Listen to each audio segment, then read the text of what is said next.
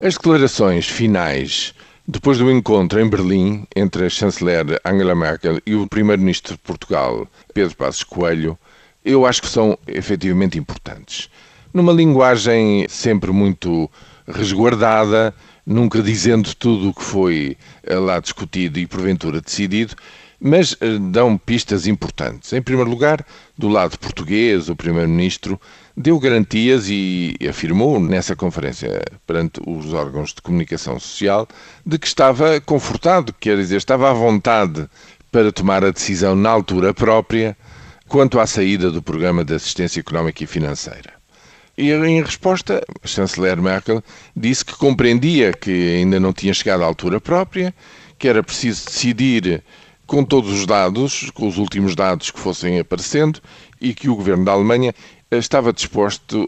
a apoiar qualquer solução que o governo de Lisboa achasse por mais conveniente. Mas disse outra coisa que, a meu ver, é muito mais importante. É que, eh, de facto, não estava nada preocupada com uma possível ou eventual mudança de cor política em São Bento eh, depois das próximas eleições eleitorais, na medida em que o Primeiro-Ministro de Portugal lhe garantiu que o PS se mantinha firmemente dentro do espaço traçado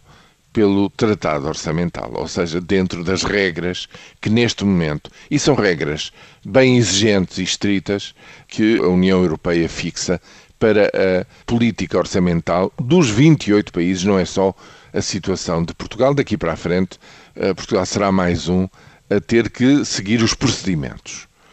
Ora bem, nessa medida, a exigência de uma convergência a nível nacional para acalmar os mercados, para que eh, tudo corra sobre rodas, depois desta declaração tornou-se largamente supérflua.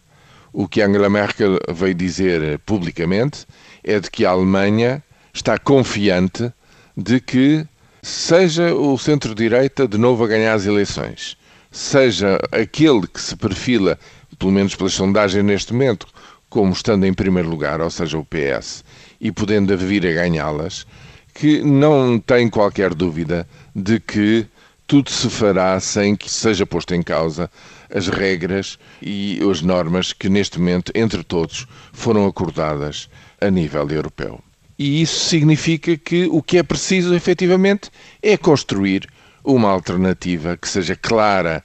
visível e compreensível para os eleitores portugueses, para que, quando forem às urnas, possam optar com as limitações que existem e perceber se efetivamente